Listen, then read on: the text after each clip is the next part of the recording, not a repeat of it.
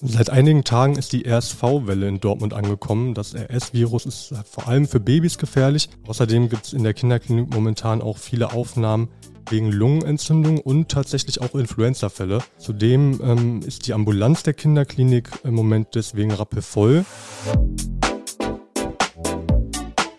Unterm U, der Dortmund-Podcast. Mit Felix Gut. Hallo zusammen und herzlich willkommen. Ich hoffe, ihr habt bis hierher eine angenehme Woche. Schön, dass ihr dabei seid. Ich habe ein paar Fragen an euch. Wie geht's eigentlich euren Atemwegen? Wie viele seid ihr noch im Büro? Oder liegt ihr vielleicht flach, während ihr das hier hört?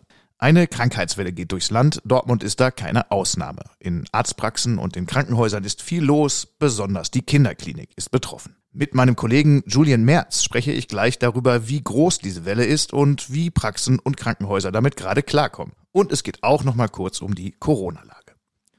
Außerdem habe ich in dieser Folge einen Blick auf einen ziemlich spektakulären Einbruch mitten in der Innenstadt, ein paar Tipps für das Wochenende und natürlich zum Einstieg erstmal das Nachrichtenupdate. Mein Name ist Felix Gut und ihr hört unterm U, den Dortmund Podcast der Ruhrnachrichten. Update. Schaden. Eine Dortmunder Luxusboutique ist Ziel von Einbrechern geworden. Das Geschäft About Alexa an der Brauhausstraße verkauft hochwertige Damenmode zu Preisen von bis zu 2000 Euro. Der Schaden liegt laut Inhaberin Alexandra Janda im sechsstelligen Bereich. Das Vorgehen der Täter legt nahe, dass es sich um Profis gehandelt haben könnte. Das Geschäft mitten in der Innenstadt ist derzeit geschlossen, das Weihnachtsgeschäft fällt aus. Die Polizei Dortmund sucht nach Zeugen für die Tat am 17. November.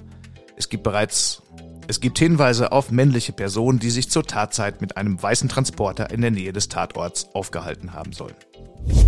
Geständnis. Im Garagenmordprozess vor dem Bochumer Schwurgericht hat der Angeklagte aus Dortmund die tödlichen Schüsse auf einen 53-jährigen Telekom-Mitarbeiter im März zugegeben. Nach monatelangem Schweigen hat der Angeklagte überraschend in weiten Teilen ein Geständnis abgelegt, in dem er die vorherigen Streitigkeiten und seine Wut auf das spätere Opfer eingeräumt hat. Auslöser der Tat, bei der er aus einer Pistole aus nächster Nähe mehrere Schüsse abgefeuert hatte, seien ausländerfeindliche Beleidigungen durch das spätere Opfer gewesen. Er gibt außerdem an, krank zu sein. Ein Sachverständiger hat ihm zuletzt allerdings uneingeschränkte Schuldfähigkeit attestiert. Dem Angeklagten droht die Sicherungsverwahrung. Fläche. Es gibt Pläne für ein neues Museum in Dortmund und jetzt auch einen möglichen Ort dafür. Das von Teilen der Lokalpolitik gewünschte Dortmunder Haus der Geschichte könnte im sogenannten Löwenhof an der Lütgebrückstraße unterkommen, heißt es jetzt in einer Vorlage für die Ratsfraktion. In dem leerstehenden historischen Gebäude könnte auf rund 2000 Quadratmetern die Dortmunder Stadtgeschichte abgebildet werden. Als Vorteil für den Standort wird außerdem die Nähe zum Museum für Kunst- und Kulturgeschichte genannt. Einen Zeitplan für das Vorhaben gibt es allerdings noch nicht. Das Thema des Tages. Hust, Schnief, Röchel. Das ist der Sound des Novembers in Dortmund. In diesem Jahr, so hat man den Eindruck, ist es mal wieder ein bisschen schlimmer mit den Erkältungskrankheiten und anderen Infektionen in Dortmund.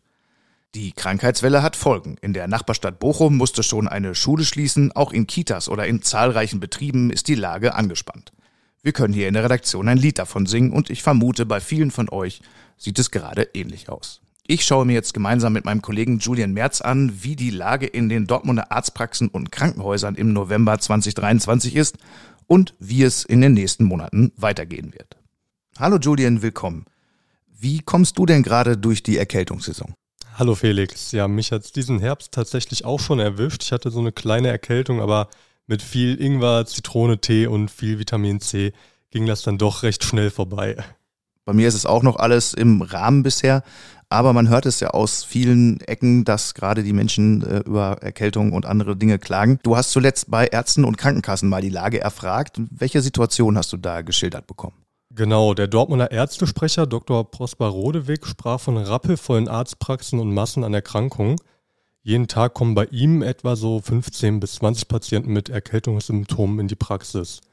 Bei anderen Dortmunder Hausärzten sieht das dann natürlich ähnlich aus. Und ich meine, wir kennen das ja selbst. Im Moment ist überall jemand krank, zum Beispiel so ein Arbeitskollege und den Eindruck hat dann auch die Big Krankenkasse bestätigt. Die haben mir eine ganz interessante Zahl mitgeteilt. Momentan ist nämlich jeder elfte Arbeitnehmer krankgeschrieben. Okay, das ist ja schon durchaus dann eine bemerkenswerte Zahl. Welche Krankheitsbilder gibt es da im Moment? Ja, zum einen haben viele Menschen einfache Atemwegserkrankungen oder so die klassische Erkältung ähm, mit den Symptomen Husten, Schnupfen, Heiserkeit. Aber tatsächlich treten momentan auch wieder mehr Corona-Fälle auf, sagt Prosper Rodewig. Das war zum Beispiel im letzten Jahr dann erstmals seit Beginn der Pandemie nicht so. Wie ist das eigentlich mit Corona im Moment? Wie testen die Ärzte da oder welche Diagnosen gibt es da noch? Die Ärzte selbst testen eigentlich gar nicht mehr auf das Virus. Das liegt daran, dass die Testkosten gar nicht mehr vom Gesetzgeber übernommen werden.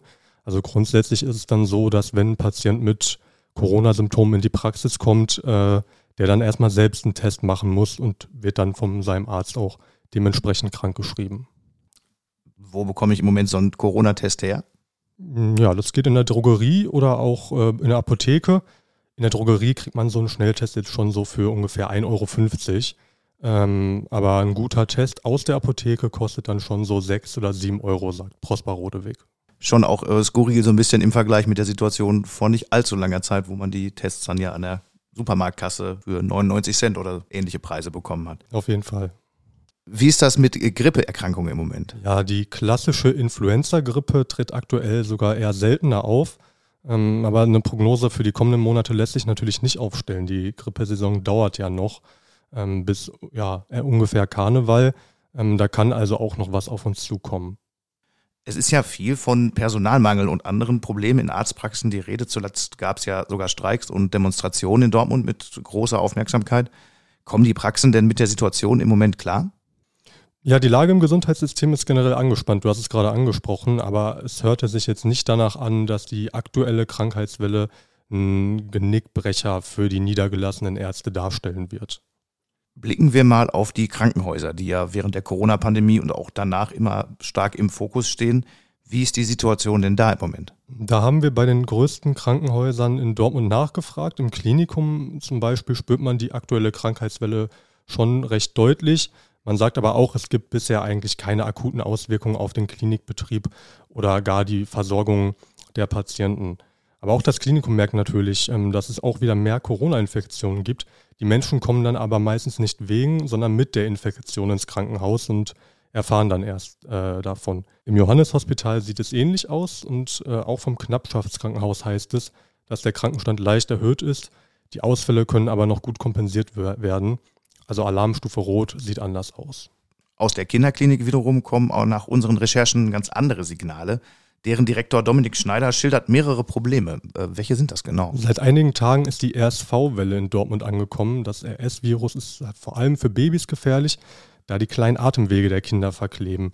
Außerdem gibt es in der Kinderklinik momentan auch viele Aufnahmen wegen Lungenentzündung und tatsächlich auch Influenza-Fälle also die Grippe, die bei den Erwachsenen momentan eher eine untergeordnete Rolle spielt. Zudem ähm, ist die Ambulanz der Kinderklinik im Moment deswegen rappelvoll.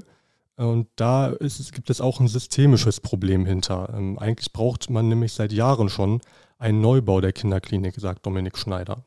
Okay, also das ist ein Thema, was lange schwelt und was dann auch jeden Winter wieder so ein bisschen aufs Neue dann hochkommt. Wo würdest du denn sagen, stehen wir zusammengefasst? Kommen wir gut durch die Winterzeit mit mehr Ansteckung in allen Bereichen oder müssen wir uns da auf irgendeine Weise Sorgen machen? Also momentan sieht es noch ganz gut aus. Ähm, die Ärzte und Krankenhäuser warnen natürlich, aber schlagen noch nicht Alarm. Ich denke mal, interessant wird es dann besonders zum Jahreswechsel und rund um die Feiertage. Und da kommt man dann ja gewöhnlicherweise viel mit Familie und Freunden zusammen und dementsprechend steigt dann auch das Ansteckungsrisiko. Also diese Zeit würde ich abwarten und Anfang Januar, denke ich, kann man dann eine gute Prognose für den Rest der Grippesaison aufstellen.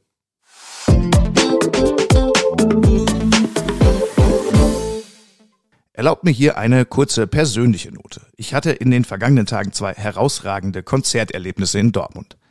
Erst gab es Funk, Brass, Rap und Livehouse, organisiert von einem Dortmunder Partykollektiv – dann am Mittwochabend ein bemerkenswertes Konzert der Band Gilsons aus Brasilien. Im vollen Domizil haben da fünf Musiker, die in Brasilien nicht nur wegen ihrer Verwandtschaft mit Gilberto Gil Stars sind, eine ganz schön beeindruckende Atmosphäre erzeugt. Mit sanften Bossa, wunderschönen Balladen und ursprünglichem Samba. Das hat mir mal wieder gezeigt, Dortmund kann in Sachen Konzerte eine ganze Menge. Manchmal muss man ein bisschen genauer hinsehen und sich auch mal trauen, gewohnte Wege zu verlassen. Manchmal sind aber auch gerade die alten Gewohnheiten das Beste. Das kommende Wochenende ist dafür der beste Beweis, denn der Konzertkalender ist voll.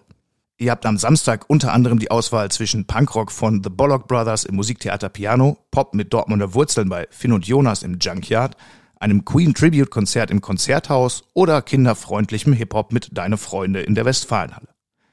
Sonntag könntet ihr dann um 11 Uhr zum Mozart-Matinee ins Konzerthaus und abends dann wieder ins Junkyard, wo die 90er Jahre Alternative-Legenden Fun Loving Criminals spielen.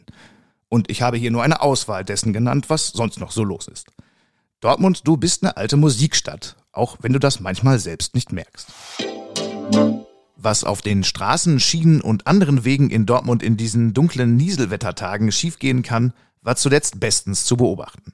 Am Donnerstag begann das mit beschädigten Oberleitungen auf der Bahnstrecke zwischen Dortmund und Lünen. Der Verkehr stand zwischenzeitlich still.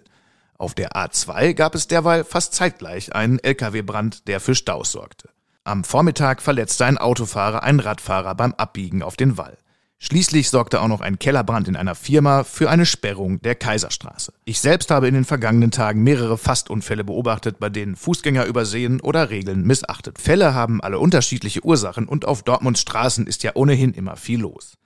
Die Häufung ist aber durchaus Anlass, noch einmal darauf hinzuweisen, dass bei Dunkelheit, Nässe und Kälte alle, die am Verkehr teilnehmen, vielleicht etwas besser aufpassen müssen als ohnehin schon. Wir profitieren alle davon, wenn wir gesund nach Hause kommen. Ich hatte euch ja eigentlich eine ganz unweihnachtliche Folge versprochen. Aber für diejenigen, die vielleicht zum ersten Mal hier sind, muss ich es doch nochmal vermelden. Der Dortmunder Weihnachtsmarkt ist eröffnet.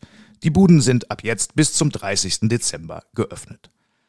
Gestartet ist auch der fantastische Lichterweihnachtsmarkt im Friedenbaumpark, der bis zum 7. Januar geöffnet bleibt. Alle Infos zur Weihnachtsstadt und anderen adventlichen Veranstaltungen in Dortmund findet ihr auf rn.de slash Dortmund. Damit sind wir am Ende dieser Folge angelangt. Schaut gerne die Show Notes, wenn ihr mehr zu den Themen der Sendung wissen wollt. Wenn sie euch gefallen hat, lasst uns gerne einen Kommentar da. Für Fragen und Anregungen schreibt auch an unterm-u.ruhrnachrichten.de. Weiterhin gilt noch unser Cyberdeal für ein Ehren Plus Abo zum Preis von 70 Euro für ein Jahr. Damit spart ihr 60 Prozent und habt dabei bis zum 1. Dezember noch die Chance, einen von 10 in ihr Kopfhörern zu gewinnen. Unterm U erscheint immer dienstags bis samstags überall dort, wo es Podcasts gibt. Passt aufeinander auf und viel Freude bei allem, was ihr macht. Alles Gute.